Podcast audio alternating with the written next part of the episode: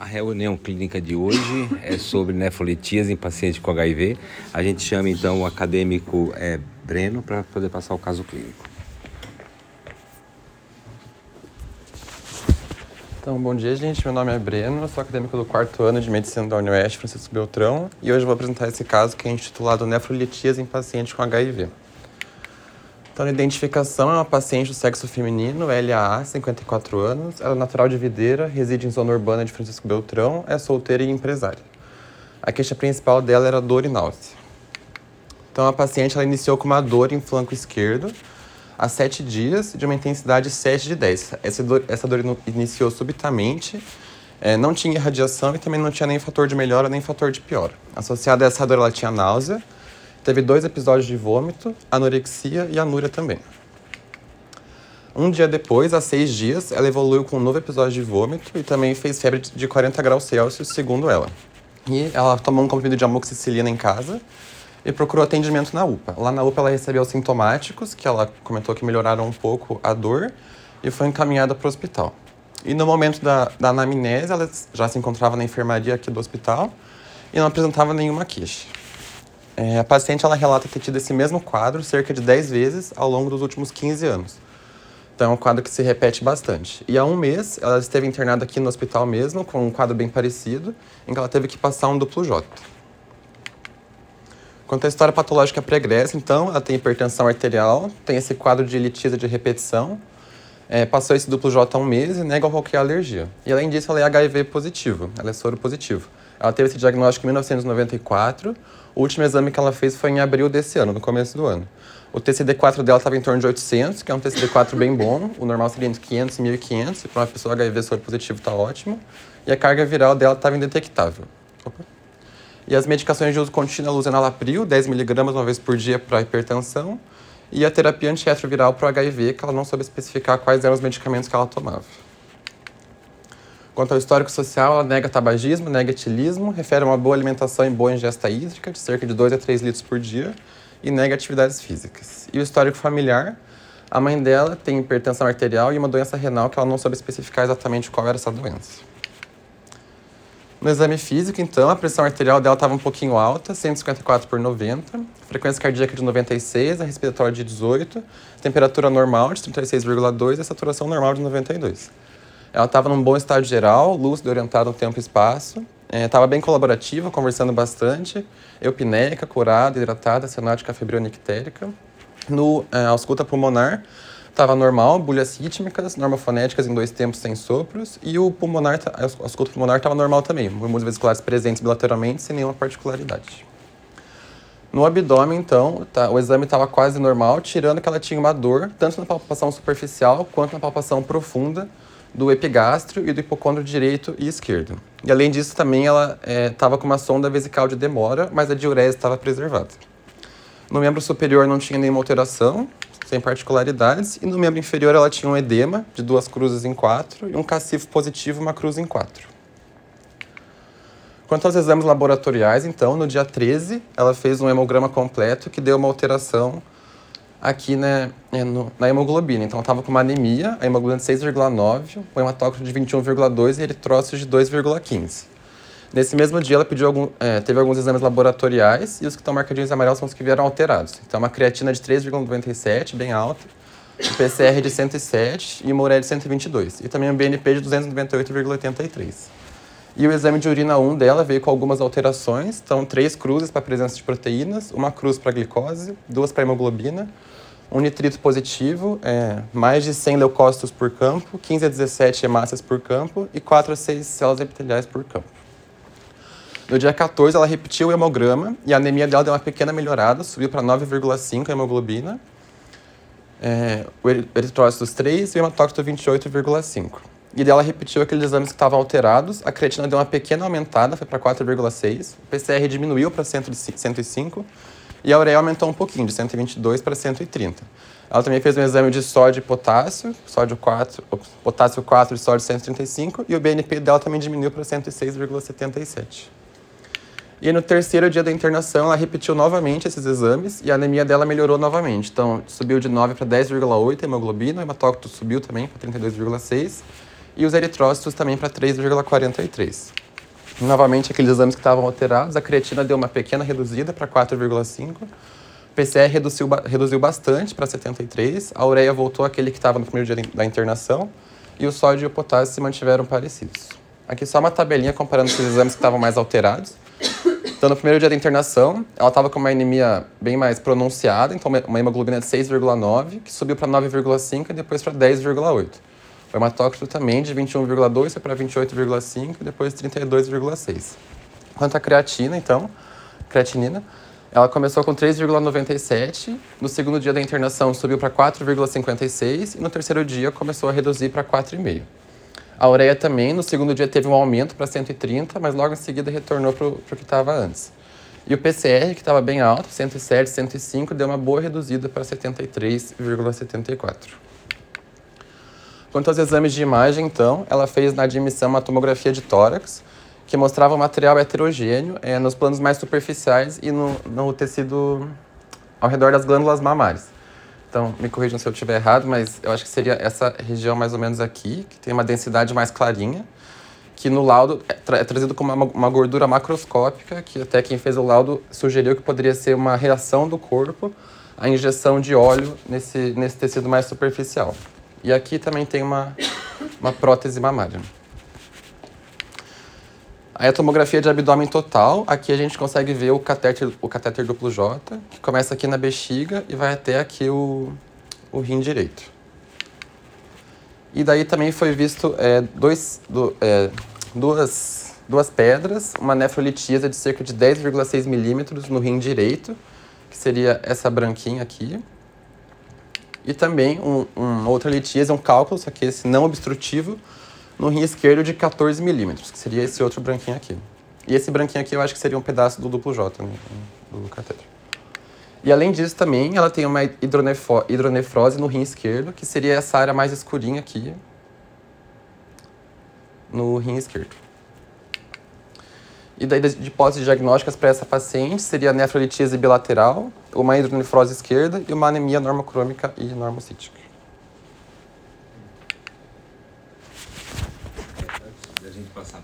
caso adiante. Alguém tem alguma questão sobre o caso clínico? Não? Mas eu tenho. Eu, Breno, eu queria ver contigo o seguinte, você explicasse para os teus colegas primeiro, é por que, que foi passado um catéter duplo J nesse paciente e o que é o catéter duplo J? O catéter duplo J é para fazer com que ela consiga ter a diurese preservada. É o quê? Para que ela consiga preservar a diurese dela. Por quê? Por que, que indicaram? Porque ela está com litíase de um lado, e eu acho que essa litíase é corre risco de obstruir o, canal. Que canal? Ureter. Bom, o, o catéter duplo J é, é, um, é um catéter, ele mede de 26 a 30 centímetros, ele tem essa, essa formação, nessa, esse...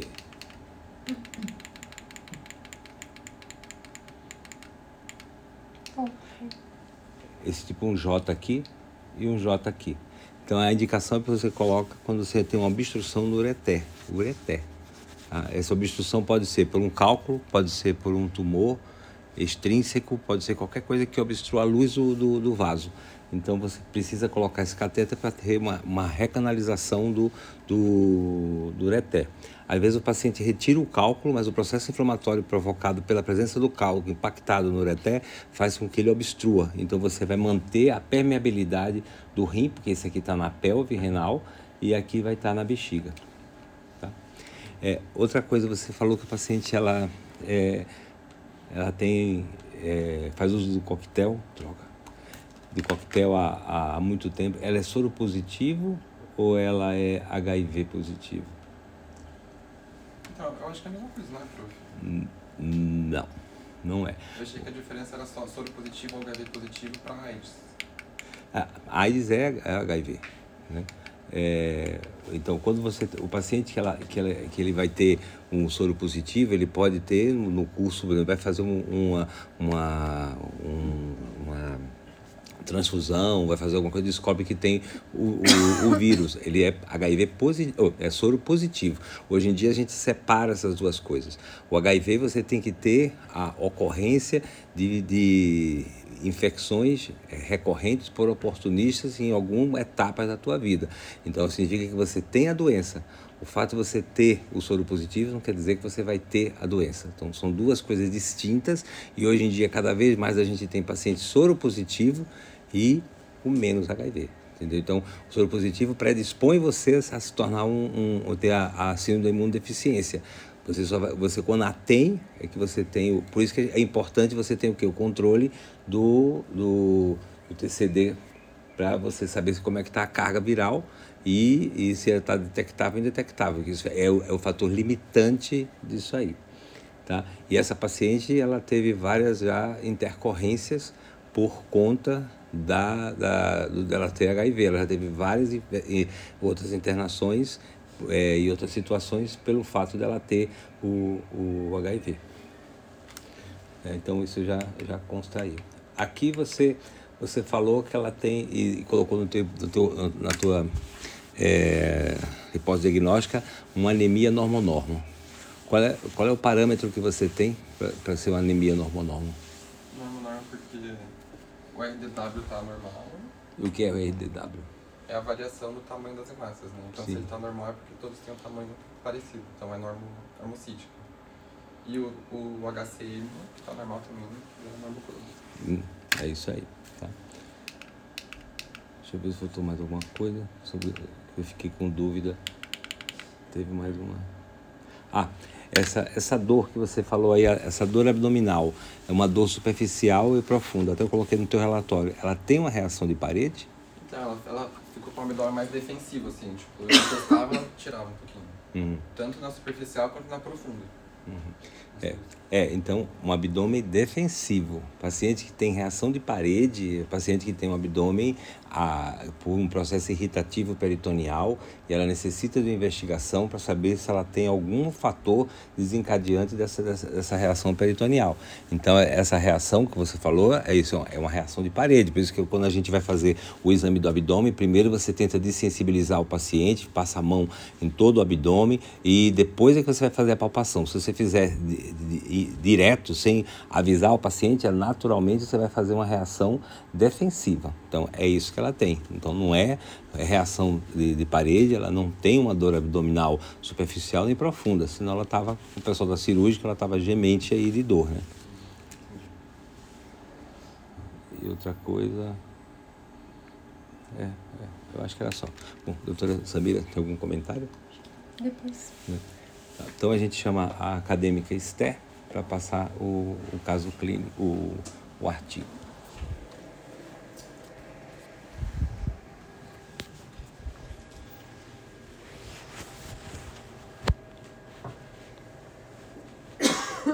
Então, bom dia, meu nome é Esther, sou acadêmica do quarto ano de Medicina da Unioeste e eu vou apresentar hoje o artigo é, Perfil Epidemiológico de Pacientes Internados por HIV/AIDS no Brasil é uma revisão integrativa da literatura. Então, esse artigo ele foi publicado em 2021 no periódico Pesquisas, Pesquisa, Sociedade e Desenvolvimento, pelos autores Dina Gaspar da Silva, Rafaela Cecília Cordeiro Lima e outros colaboradores.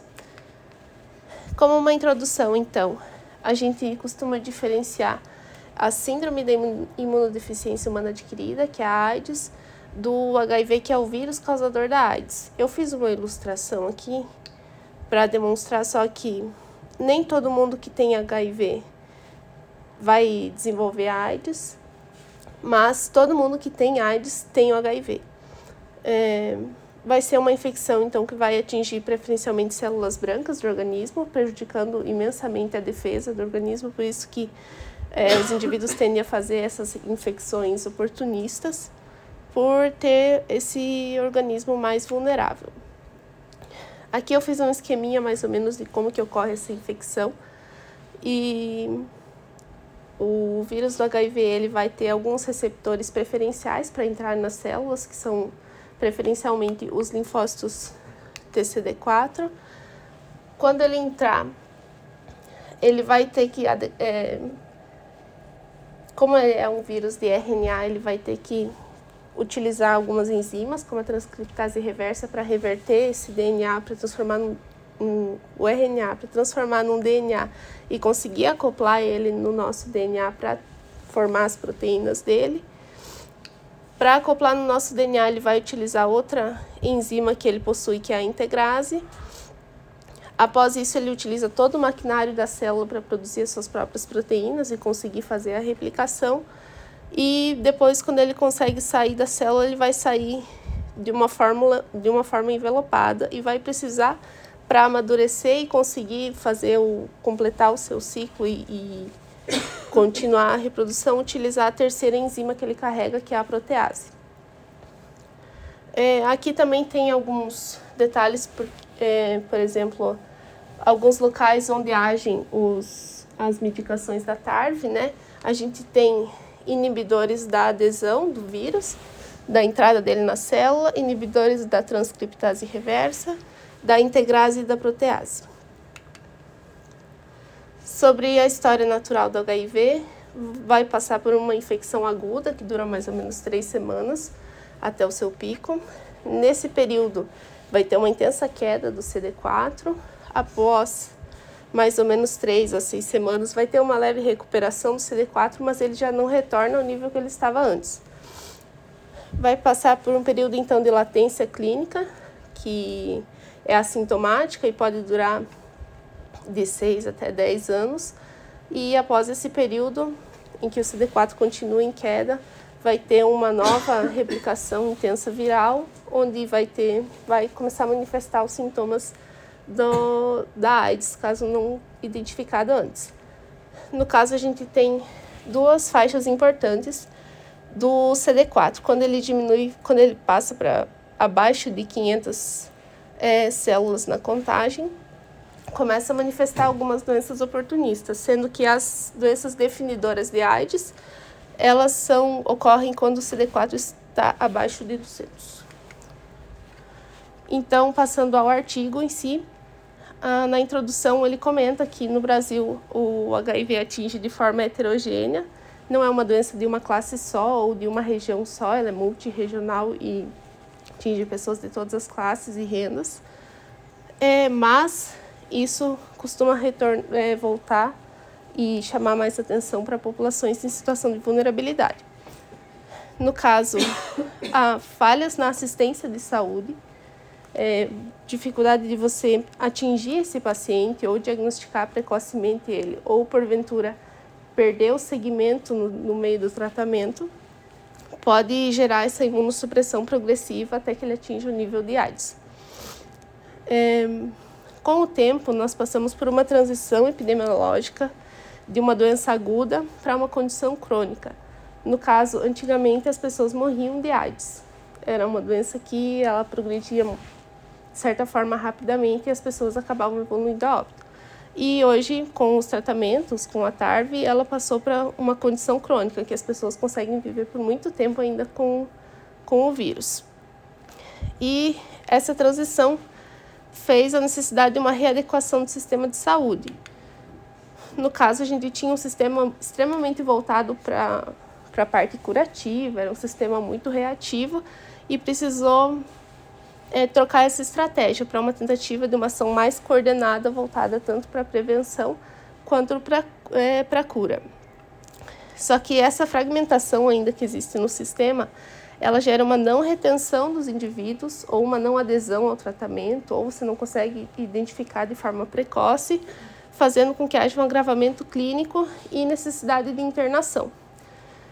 No caso aí que se encontra o objetivo do estudo, que é descrever o perfil epidemiológico dos pacientes internados com HIV/AIDS no Brasil, para a gente entender em que ponto que a gente está perdendo esses pacientes e por que, que eles estão sendo internados ao invés de, de a gente conseguir colocar eles em tratamento. A metodologia, então, é uma revisão integrativa de literatura. A base de dados de coleta foi o Cielo, a Lilacs, Medline e PubMed. Os critérios de inclusão foram foi que fossem artigos originais, perdão, é, publicados em língua portuguesa e inglesa entre 2016 e 2020 sobre o tema pesquisado. E os critérios de exclusão foi, que, o, foi de que os artigos tivessem em base de dados repetidos. Foram selecionados 60 artigos e depois foram excluídos 37 deles, sendo que 23 foram utilizados como base de dados. Desses 23, a maioria da Lilacs, 12 artigos, seguido da Cielo, 6 artigos, Medline, 3 artigos, PubMed, 2 artigos. Esses, então, foram os artigos selecionados. A maioria deles foram estudos descritivos, com abordagem tanto é, retrospectiva quanto quantitativa.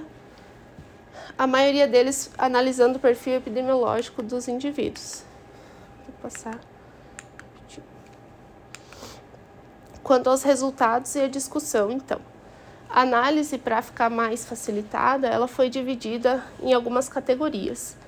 É, por exemplo, o predomínio do sexo, formas de transmissão, situação conjugal, faixa etária, grau de instrução, situação ocupacional e patologias associadas.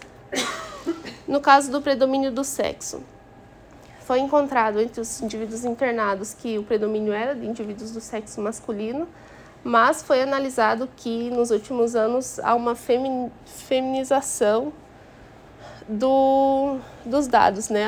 A, a distância entre a quantidade de homens e de mulheres infectadas tem diminuído, apesar de ainda manter o predomínio masculino. Quanto a formas de transmissão, a via de transmissão principal continua sendo a via sexual, com um aumento nos casos entre heterossexuais, bem associado à não utilização ou à pouca utilização do preservativo, e foi é, destacada essa questão da não utilização de preservativos entre mulheres heterossexuais em, em união estável. No caso, tem, teve essa mudança também com o tempo, porque antigamente costumava ser uma doença é, que como se fosse uma doença somente de é, homossexuais e essa questão vem mudando e é sabido que não, não é, é definidora. Foi também encontrado com relação ao uso de álcool e drogas. 75% alegaram que não são etilistas, 72% alegaram não serem tabagistas e 85% não utilizam drogas ilícitas. Com relação à faixa etária, 26,4% deles são da faixa entre 30 e 39 anos de idade.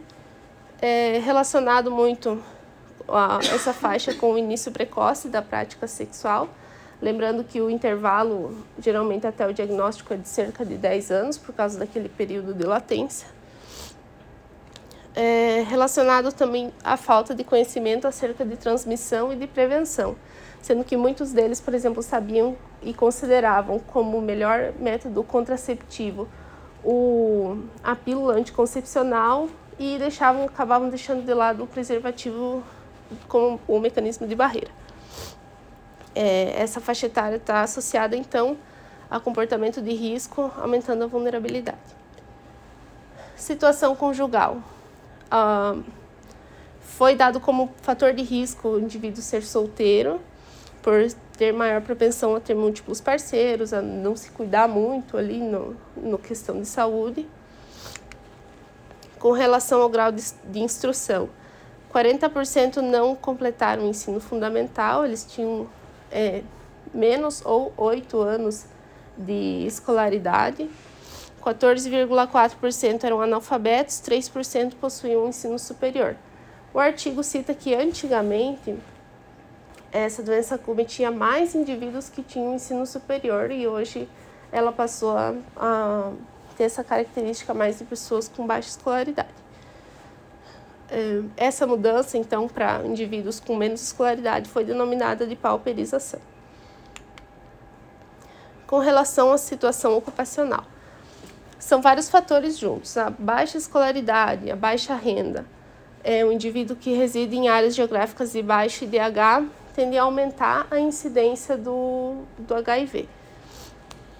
No caso, o aumento, o, os maiores é, porcentagens de indivíduos eram autônomos, 11,5%, desses que realizavam alguns serviços como bico de pedreiro ou ajudante de pedreiro. 11% é no estudantes.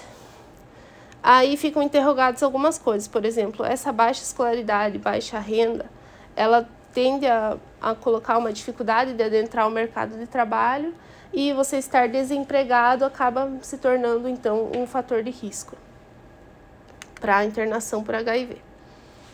Com relação às patologias associadas, é, 28,4% tinham tuberculose associada, 22,5% toxoplasmose e outras doenças somaram 53,1%, como candidíase oral, pneumonia e linfoma não Hodgkin. Lembrando que a candidíase oral ela não é doença definidora de AIDS. A candidíase esofágica que é, só para relatar isso.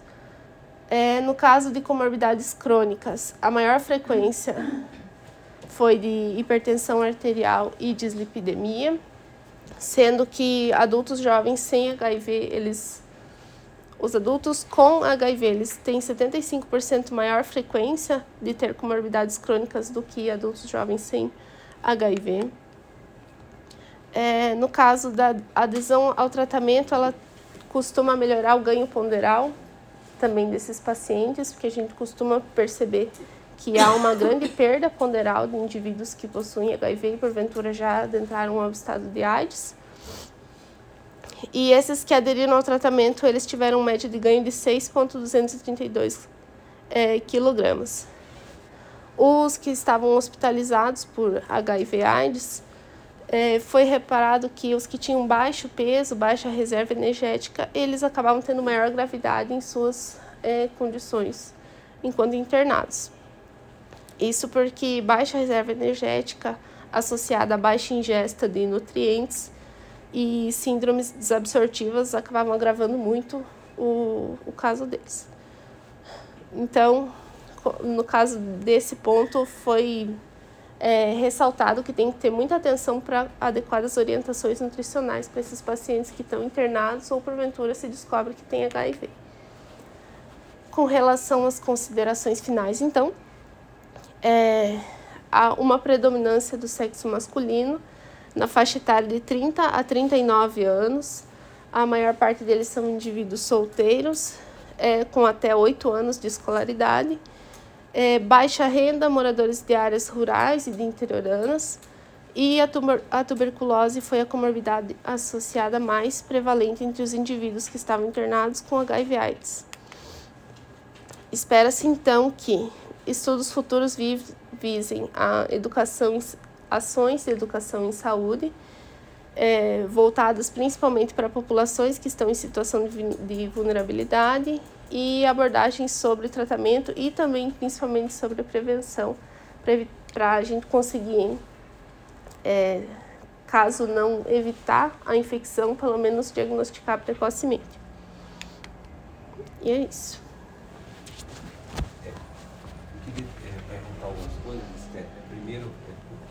Você acha que é, é, hoje, como você falou, a, a popular, popularização. Pauperização. É, isso aí.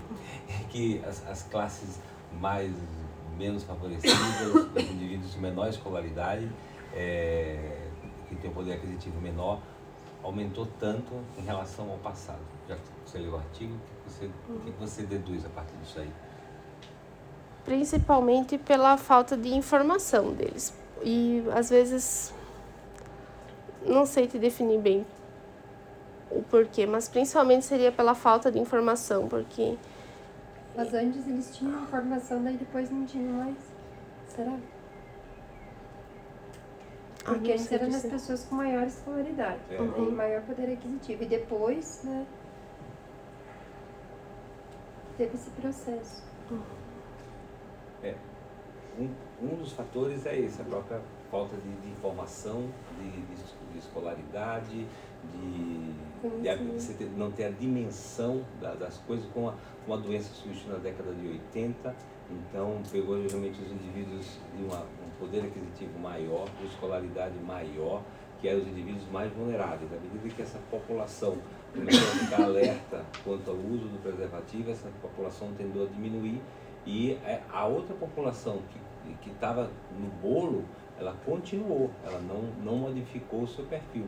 Não é que ela aumentou, ela simplesmente, a, a, a que tem escolaridade, ela diminuiu, uhum. entendeu? Então, entendeu? Mudou o perfil. É, mudou, mudou o perfil, perfil, exatamente, não é que aumentou. Uhum. E hoje em dia, é, qual, qual é o grupo é, mais afetado pela, pela, pela AIDS? Que a gente, como você comentou, no passado eram era grupos restritos aos homossexuais, os hemofílicos, que possuíam necessidade de hemoderivados. E hoje? Uhum. Qual é o grupo mais.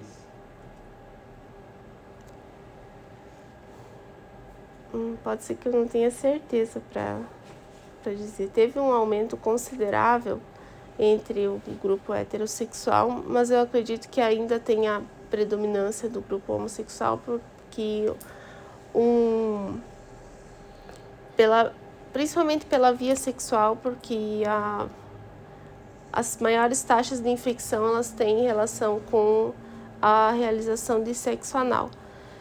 E no caso, isso logicamente não exclui a população heterossexual, mas ela é, causa uma, digamos, uma maior população entre homossexuais. É o maior grupo populacional hoje que está em franca ascensão são as mulheres. Uhum. Então, mulheres, o, qual é o perfil hoje maior, não que os outros não estejam, estejam a devida importância, mas qual é o grupo hoje maior? Mulheres heterossexuais casadas. Uhum. Então, esse é o grupo que está em franca ascensão, então, justamente porque os seus maridos trazem e as contaminam. Então, é, essa é a.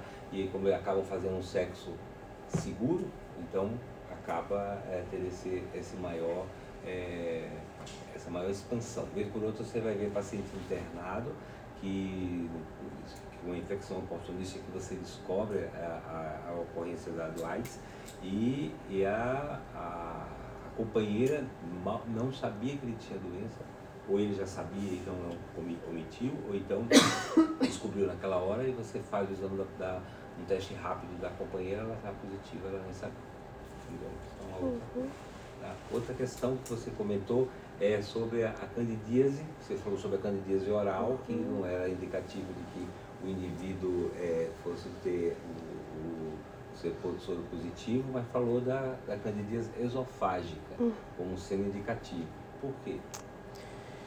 Porque é, são doenças, é, doenças definidoras de AIDS são aquelas doenças que quando você identifica a probabilidade de que o indivíduo tenha AIDS por ter aquela doença, ele, é, ela é extremamente aumentada. No caso, a monilíase esofágica, que é essa candidíase que atinge é, o esôfago, ela não é comum em indivíduos imunocompetentes. Por isso que ela seria, em relação à candidíase oral, uma doença definidora de AIDS assim como também o sarcoma de Kaposi, né, que é o sarcoma de pele, ele, a gente, todos nós somos expostos né, a, a, ao agente, mas devido a você ter uma, um sistema imunológico competente, os seus, seus linfócitos é, é, destruidores, os killer, eles destroem toda essa a possibilidade de formar o carcinoma de Kaposi. E nos indivíduos que têm uma imunodeficiência, ele forma essa, essa forma rara de anterior à AIDS, de, de, desse tipo de,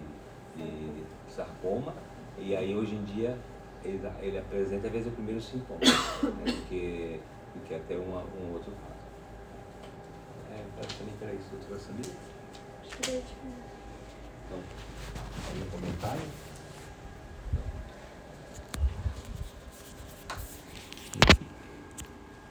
Então a gente dá por encerrada a reunião.